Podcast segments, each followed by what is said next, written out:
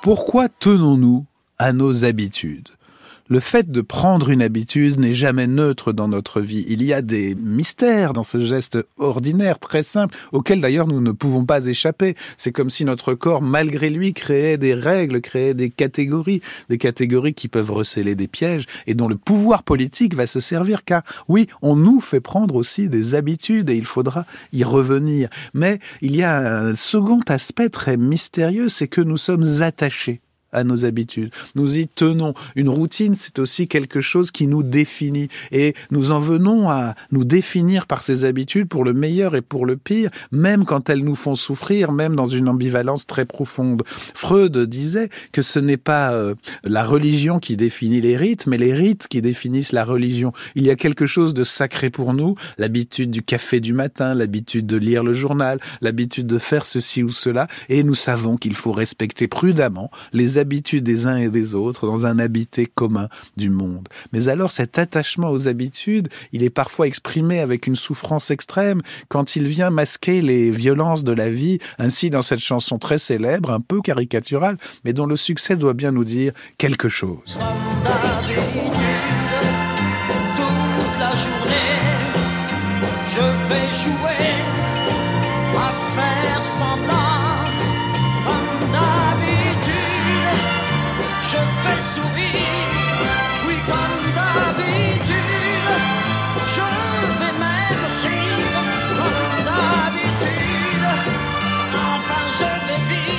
Oui, voilà, Claude François repris partout dans le monde, des variations immenses sur cette chanson de l'habitude, My Way en anglais. Voilà que le malheur de l'habitude, une habitude souffrante, une habitude de la distance à soi, une habitude de la séparation dans la proximité, voilà l'amour qui devient une souffrance habituelle, voilà les malheurs de, de l'habitude, l'enchaînement à l'habitude avec un attachement paradoxal à ces chaînes même. L'habitude peut nous relier et aussi nous contraindre.